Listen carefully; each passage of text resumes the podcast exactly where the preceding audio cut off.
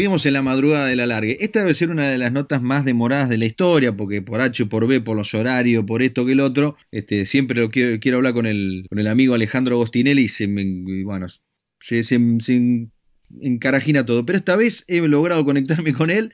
Alejandro es periodista de raza, eh, de, los tipos de antes, digo yo, de los tipos de la, de la máquina de escribir, de, la investigación, eh, algo que ya casi prácticamente no existe. Pero después, en su vida se fue, se fue yendo, además de productor de tele, tiene un, un, blog que ahora nos va a contar de qué se trata.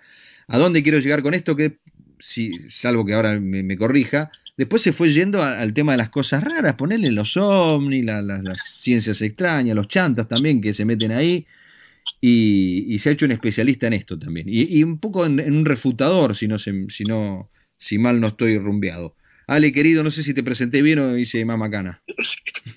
Sí, sí, me presentaste muy bien. Un, un refutador de algunas cuestiones, ah, de todas. Y tampoco, a ver, y tampoco es que me encanta tener que decir que no, pero a veces hace falta. Está bien, está bien, está bien. Yo, yo, los otros días hablábamos justo con, con Marcelo de algo que había salido de, la, de, un tipo del Pentágono. Yo digo que en, este tipo de fenómenos, si hay 999 mil que mienten, pero hay uno que, dice la verdad, ya está. ¿no? Está, claro. Totalmente, totalmente. Es así. Es así. No, no haría falta que periódicamente nos anuncien casos de avistamientos espectaculares. Bastaría con uno con pruebas suficientes, ¿no? ¿y cómo, cómo se te... A ver, venías por un lado del periodismo y un día diste vuelta, ¿cómo... cómo, cómo bueno, eso sí te lo, te lo, voy, a, te lo voy a contar mejor.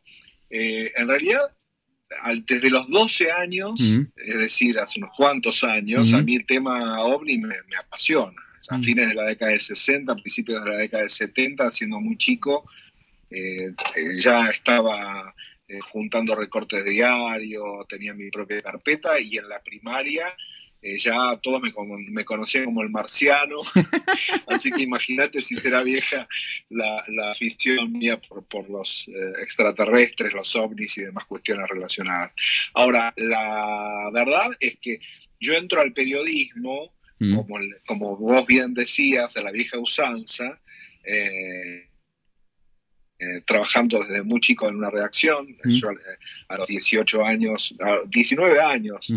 eh, empecé a trabajar en un diario como cadete mm. y ahí quedé y nunca me fui del periodismo. ¿no? de todas maneras, mi iniciación periodística fueron boletines de ovnis con mis compañeros este, de la secundaria.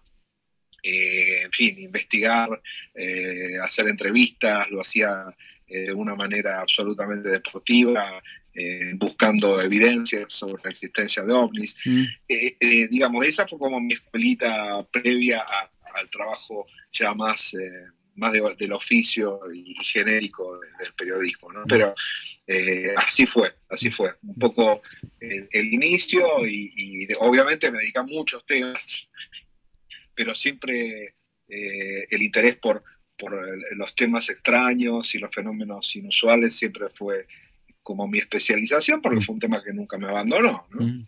¿Cuánta, cuánto, y me imagino que, te, que, porque es un tema siempre polémico, ¿cuánta, gente, cuánto chanta te encontraste en el medio?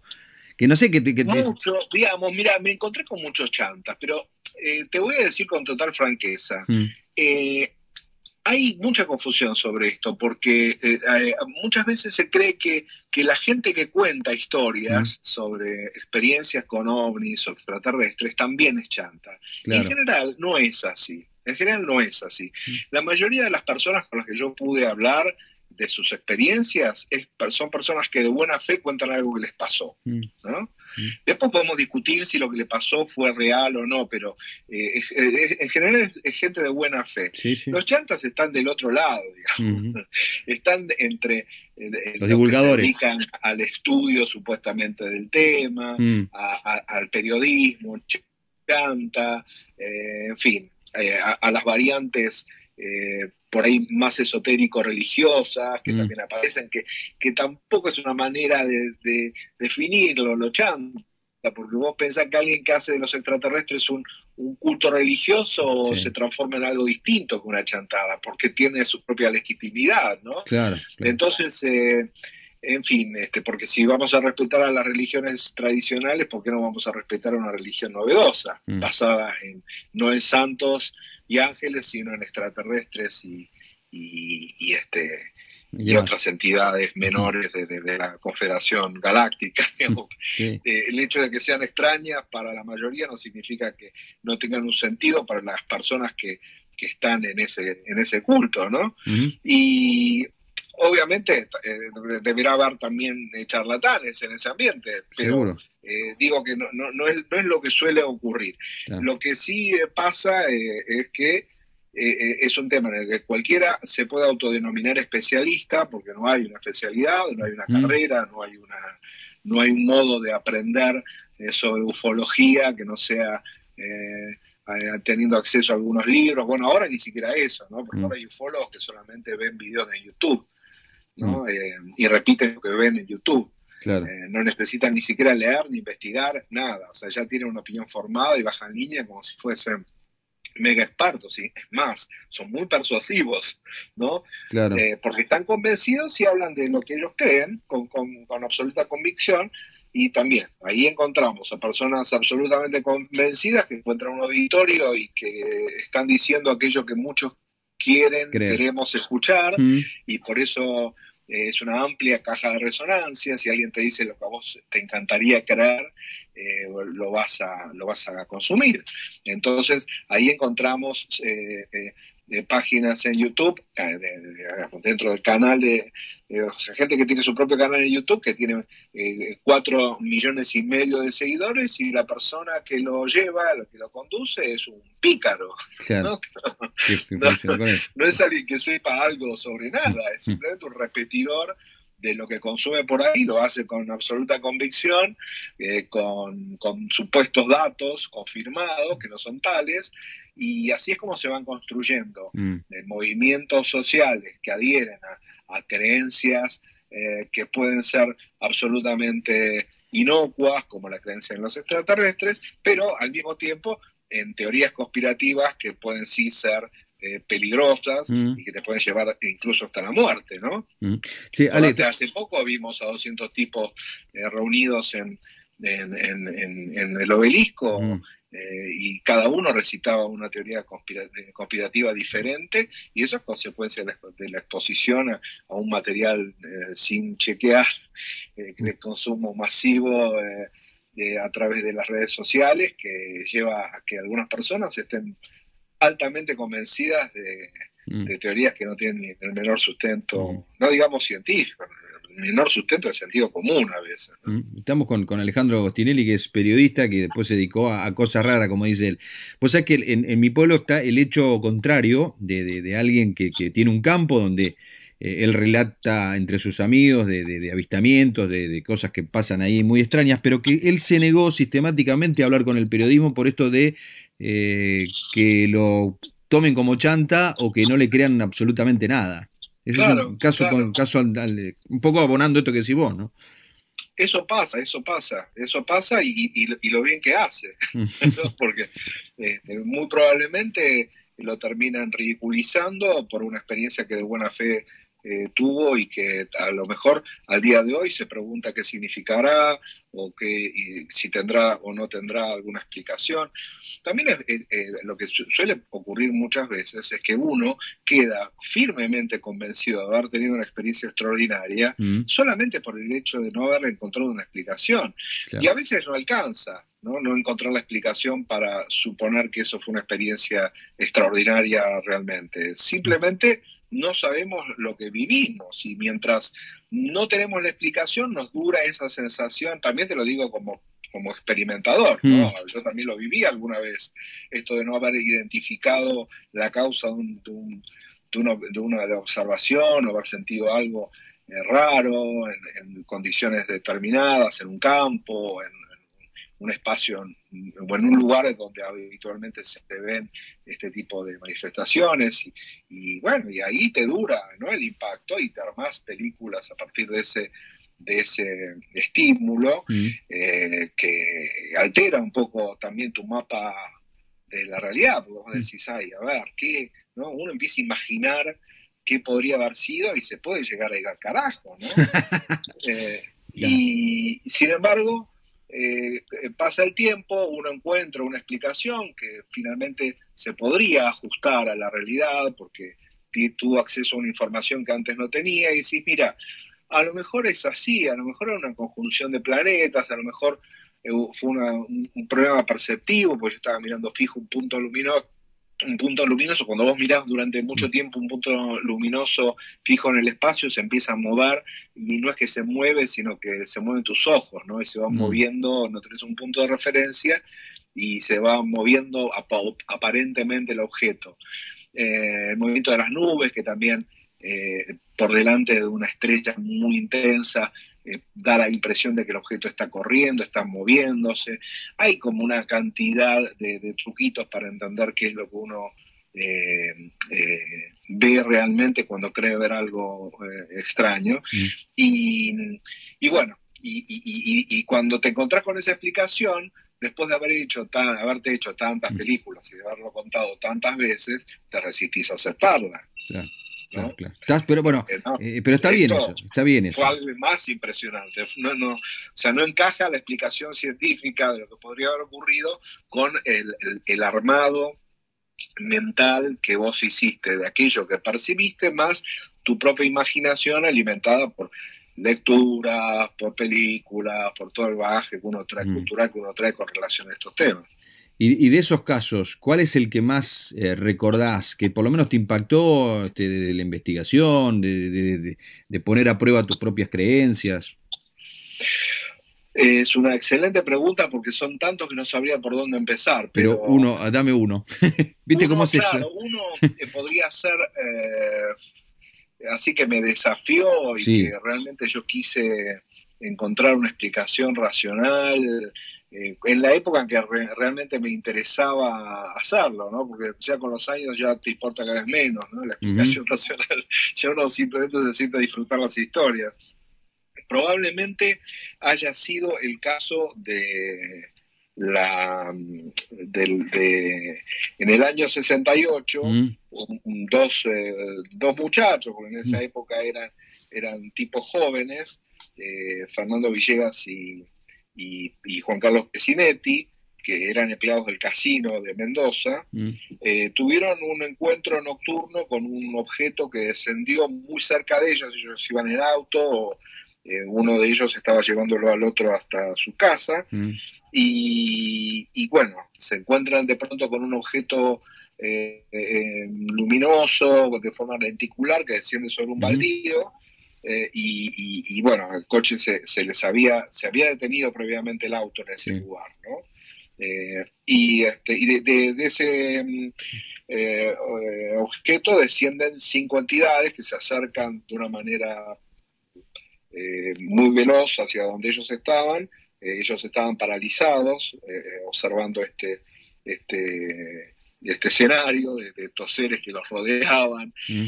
Eh, y bueno, y de pronto se dividió el grupo de extraterrestres en tres. Uno de ellos eh, se acercó hasta donde ellos, donde ellos se encontraban y les tomó muestras de sangre de los dedos, la punta de los dedos. Ellos mm. estaban totalmente inmóviles. Dos estaban por delante con un objeto circular mostrándoles eh, ese objeto circular era una especie de pantalla, mm. Y en esa pantalla ellos podían ver eh, una, una, humanidad futura con una explosión nuclear, como si estuvieran mostrándoles el futuro de la humanidad, ¿no? Oh. con, la amenaza de la, de la bomba atómica. Mm. Acordémonos que a fines de la década de 60 era una preocupación muy vigente, ¿no? la, la amenaza nuclear. Eh, y, otro de los seres, o dos de los seres que estaban fuera de, la visión, de campo visual, estaban, uno de ellos estaba trabajando en, como, eh, como esculpiendo con una especie de soplete la puerta del auto, haciendo como un, como un dibujo, ¿no? Mm.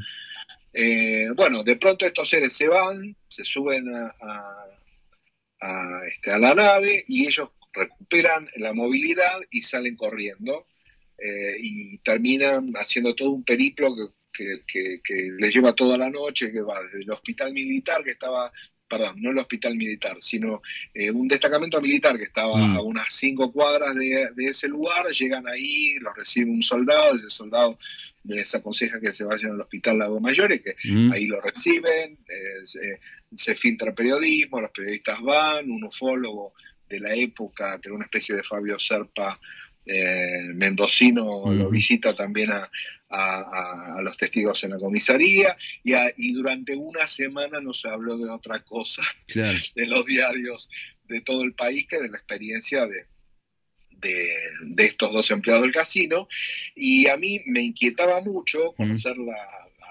historia a fondo, porque después de aquello nunca más se volvió a hablar del tema. ¿no? Ellos no quisieron volver a dar entrevistas, eh, no, no hubo un modo de pescarlos. había uno localizable eh, que no quería dar entrevistas y el, y el otro, eh, estaba como esfumado, no se sabía absolutamente nada de él.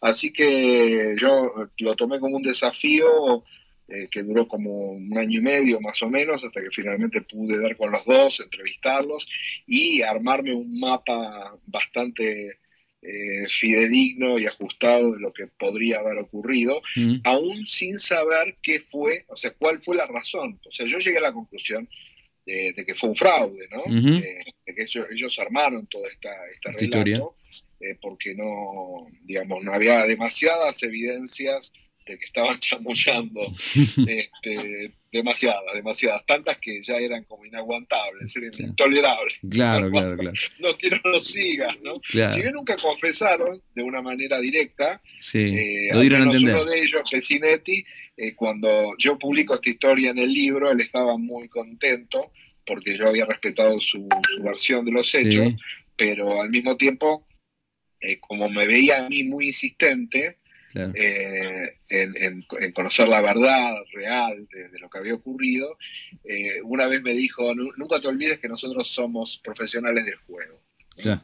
Y a, buen entendedor, pocas palabras. Yo también le dije que respetaba los códigos de amistad, pero que bueno, que mi curiosidad podía más. Con lo cual, yo llego a la conclusión de que fue un fraude, ¿no? Tampoco lo puedo asegurar porque no tengo más mm. que evidencias circunstanciales, y eh, tengo este chiste que me hace uno de los testigos, ya cuando la historia había sido publicada en Invasores, este libro que te estoy mencionando, y, y Pecinetti que nunca me confiesa la, la, realidad, el motivo, ¿no? ¿Por qué armaron ese, ese cuento? Es, es, algo que se les escapó de las manos, probablemente, probablemente porque cuando les, les dije eso, eh, ¿esto qué pasó? ¿Usted siente que se le fue de las manos? Y él me mira con los ojos como dos huevos fritos y me dice, sí, exactamente fue así. Uh, se le fue de las manos.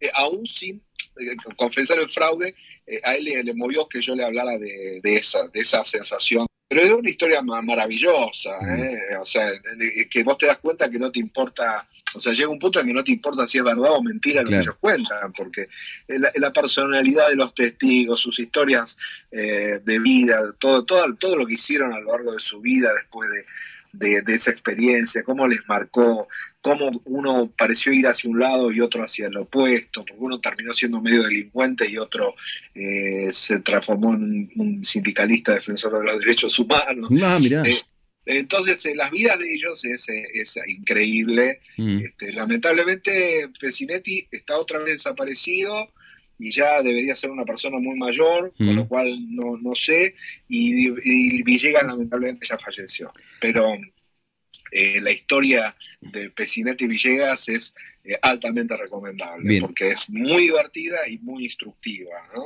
Bien, Ale, sí, sí. el tiempo es tirano.